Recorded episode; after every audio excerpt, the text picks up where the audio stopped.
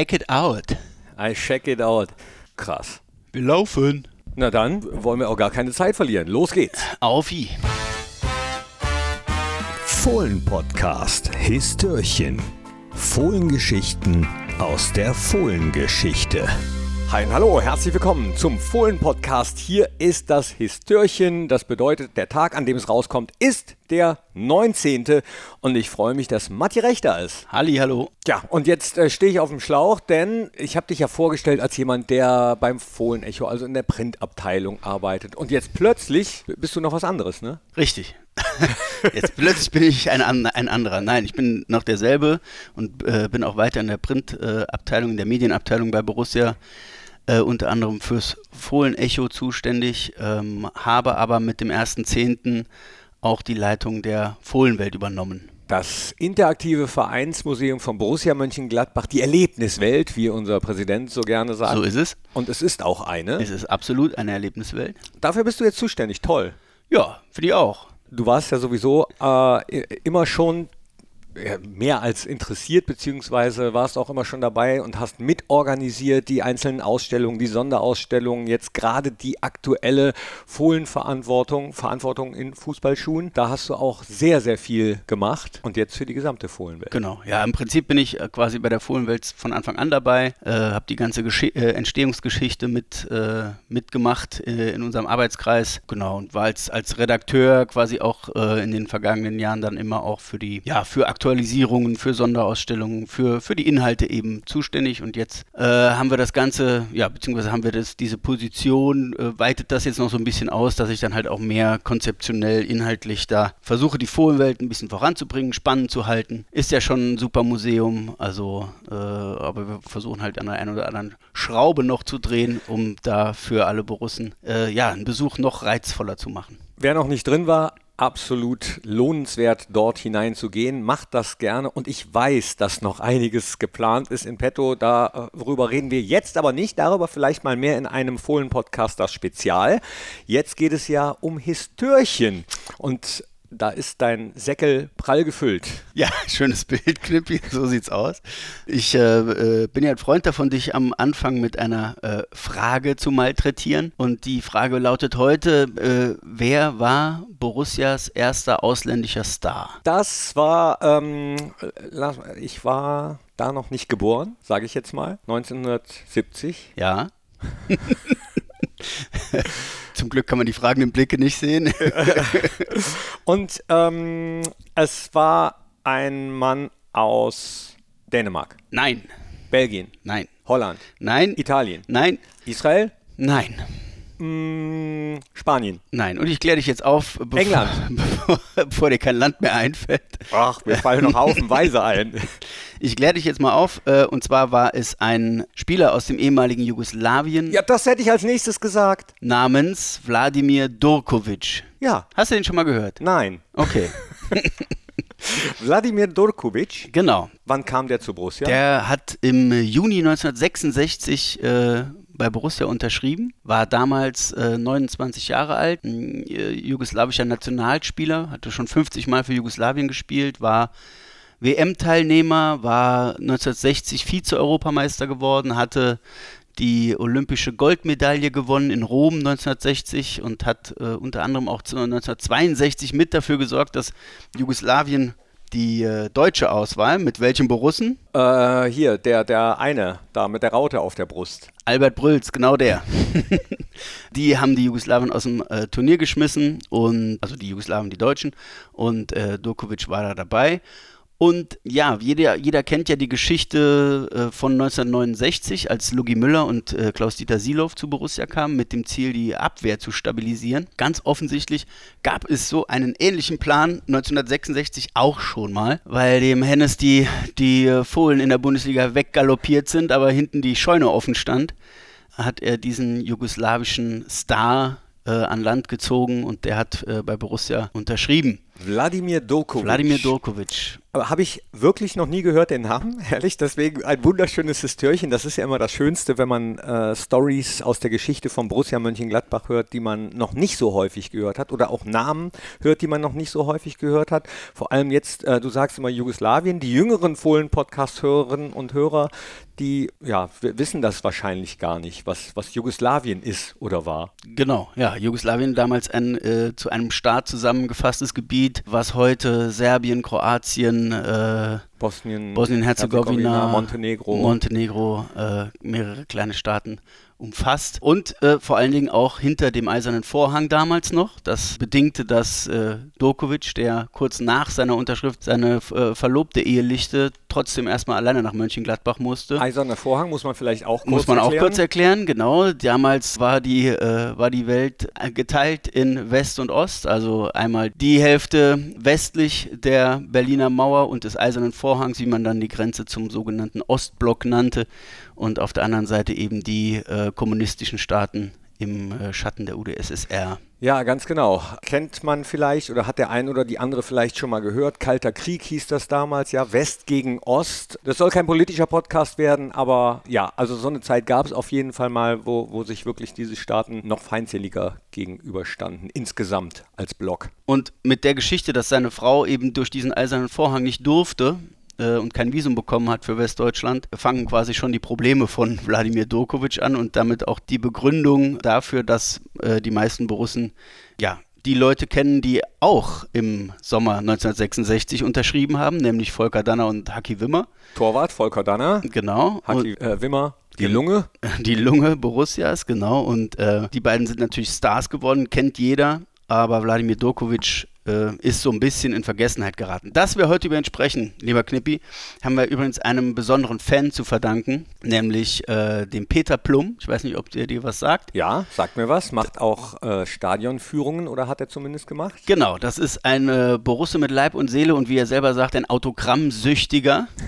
Genau, der ist bei der Suche nach, nach äh, Autogrammen, die ihm noch fehlen, über eine Autogrammkarte von Wladimir Dorkovic gestolpert und dann hat er mal recherchiert und er hat, am Ende hat er uns das zur Verfügung gestellt. Wir haben die Geschichte mal im Fohlen-Echo gebracht und der Peter Plum hat akribisch den Lebenslauf von Wladimir Dorkovic nach, äh, dem nachgespürt und, und aufgeschrieben. Und für alle, die weiter in das Thema noch rein wollen, er hat tatsächlich auch ein Buch mal geschrieben, nicht, über, nicht nur über Dorkovic, sondern über äh, verstorbene Bundesliga-Stars. Hat er zusammen mit einem Journalisten ein Buch gemacht, das heißt Schweigeminute. Also wer tiefer einsteigen will in die Geschichte von äh, ehemaligen Bundesliga Bundesliga-Stars, die leider nicht mehr leben, dem sei das empfohlen. Also an der Stelle Credits gehen na, äh, zu Peter Plum. Ohne den hätten wir die Geschichte jetzt gar nicht. Und die Geschichte, ja, fängt eigentlich ganz gut an von ja. Wladimir Dokovic. Der kommt im Sommer, macht alle Vorbereitungsspiele, der wird von der lokalen Presse als Abwehrarchitekt, als Starkanone oder Abwehrorganisator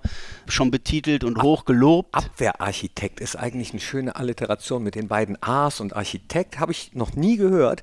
Ja. Gut, aber äh, sorry, ich habe dich unterbrochen. Alles gut. Ja, Dokovic wie gesagt, heiratet kurz nach der Unterschrift. Äh, seine Frau darf nicht nach Deutschland und äh, sie ist vom Beruf Übersetzerin, aber er spricht halt kein Wort Deutsch und versteht auch erstmal nichts. Und das äh, ist so ein bisschen der Punkt, wo dann, äh, wo dann vielleicht die ersten Probleme auftauchen. Aber Günter Netzer sagt zum Beispiel dann noch über ihn in, in den Medien, wenn er so einschlägt wie erwartet, dann sieht der Borussia unter den ersten fünf oh. in der Saison 66, 67. Äh, Herbert Laumen haben wir auch mal gefragt zu dem, der hat ja mit dem dann zusammengespielt und, und äh, ihn erlebt und er meinte, das wäre ein absolut abgezockter Typ gewesen professionell, aber privat eher, eher verschlossen. Ja, hängt dann wahrscheinlich auch mit, den, mit der Sprachbarriere zusammen. Genau. Ne? Also wie gesagt, er macht äh, alle Vorbereitungsspiele, steht dann auch beim Saisonauftakt gegen Schalke in der Startelf und ist erstmal die ersten drei Spiele, die ersten drei Spiele äh, voll drin, äh, kriegt auch gute Kritiken und dann äh, geht es einmal gegen den HSV in die Hose, verliert Borussia 0 zu 2 und im nächsten Spiel ersetzt dann der Heinz Lovin den Dorkovic in der Abwehr. Und Borussia gewinnt 4-0. Und wie das dann nun mal so ist, äh, never change a winning team, dann äh, ist er erstmal draußen. Aber er berappelt sich und äh, spielt sich wieder in ins Blickfeld von Hennes Weißweiler und macht dann am Ende der Saison ja die letzten sieben Spiele und kriegt auch wieder super Kritiken. Und Borussia wird, äh, kommt zwar nicht unter die, unter die ersten fünf, wie Netzer das gehofft hat, aber immerhin wird Borussia im zweiten Bundesliga-Jahr dann Achter. Und äh, eigentlich spricht so ja ziemlich alles dafür, dass Dokovic ein zweites Jahr dranhängt und äh, sich das Ganze immer mehr einspielt. Ich höre da ein Aber. Ein Aber kommt, genau. Denn äh, ja, im äh, Sommer 67 macht Borussia ja die berühmte Südamerika-Reise. Vielleicht äh, äh, ist das auch mal irgendwann Thema.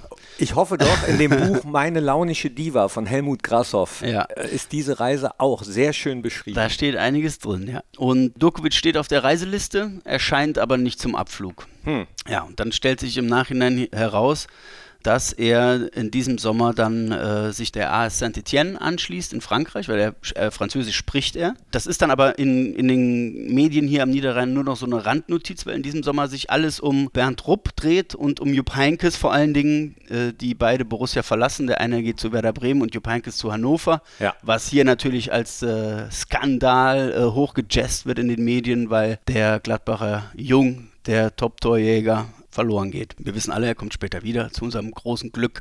Ja. Und äh, aber das sind die Schlagzeilen diesen Sommer und Durkovic äh, flutscht so ein bisschen unten durch und äh, geht dann nach Saint-Etienne und da zeigt er dann richtig, was er kann. Er wird dreimal Meister in Folge mit Saint-Etienne und zweimal Pokalsieger, wechselt dann mit 34 Jahren so ein bisschen zum Ausklingen lassen äh, zum FC Sion in die Schweiz. Das ist der Punkt, an dem wir so eine düstere Melodie einspielen könnten und das Histörchen zu einem True Crime äh, Podcast werden lassen könnten. Oh.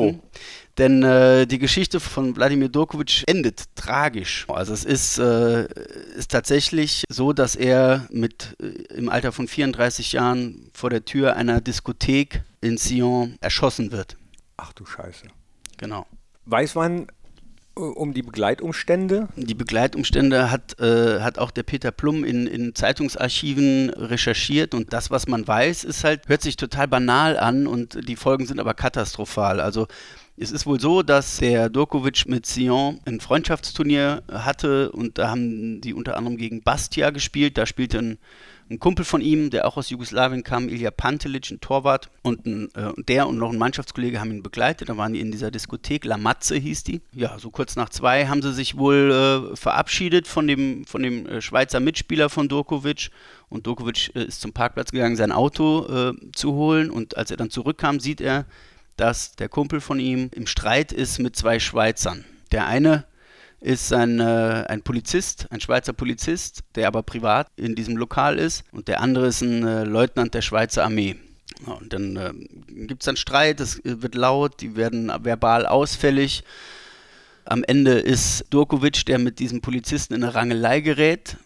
Der zieht eine Waffe und schießt. Und äh, ja, trifft Durkovic im Bauch. Ja, überliefert ist, dass der dann noch am Boden liegend gestammelt haben soll, mich wegen so etwas zu töten, mich deshalb zu ermorden, aber es ist halt nicht klar, was gemeint ist. Der, der Polizist, äh, was das natürlich nicht entschuldigt, aber der merkt plötzlich, was er da für einen Mist gebaut hat und fährt den Durkovic noch ins Krankenhaus, er wird notoperiert und am nächsten Tag äh, wird er noch von seinen Mannschaftskollegen besucht, aber dann stirbt er tags drauf an den, an den Folgen der Verletzung. Und ja, also es ist ein total tragisches Ende. Es stellt sich dann heraus, dass dieser Polizist wohl 1,4 Promille im Alkohol im Blut hatte und ja, der wurde dann zu neun Jahren Haft verurteilt, von denen er auch sieben abgesessen hat. Und äh, ja, Borussias erster ausländischer Bundesligaspieler findet leider ein frühes Ende in der Schweiz. Und es gibt dann noch ja, eine Aussage vom Borussia-Präsidenten Helmut Bayer, der in der Westdeutschen Zeitung sagt, äh, Wladimir war einer der anständigsten Profis, die ich je hatte. Selten lernte ich einen so liebenswürdigen Mann wie ihn kennen. Das nehmen wir als Schlusswort und du siehst mich gebannt an deinen Lippen hängend hier bei diesem Histörchen, das ja wirklich dramatisch endet. Normalerweise sage ich immer ein schönes Histörchen, das passt in dem Fall bei dem Ende leider nicht, aber trotzdem ein äußerst interessantes und wie gesagt dramatisches Histörchen. Danke dir dafür. Sehr gerne. Und äh, ja, sind nicht immer nur lustige Geschichten, die äh, der Fußball schreibt. Manchmal sind es auch tragische Geschichten. Ähm, aber die sind, äh, ja, die sind auch erzählenswert. Danke dir, Matti. Danke euch fürs Reinklicken hier in dieses Histörchen. Äh, Schaut euch auch die Fohlenwelt an, wenn ihr mehr über die Geschichte von Borussia Mönchengladbach, über die Historie wissen möchtet. Aber natürlich auch die Sonderausstellung ist einen absoluten Besuch wert. Und äh, reinhören in alle Podcasts versteht sich sowieso. Ich sage Dankeschön, Tschüss, Ole Ole. Und Matti, du hast das letzte Wort. Ja, bleibt gesund, haltet euch munter und die Raute im Herzen.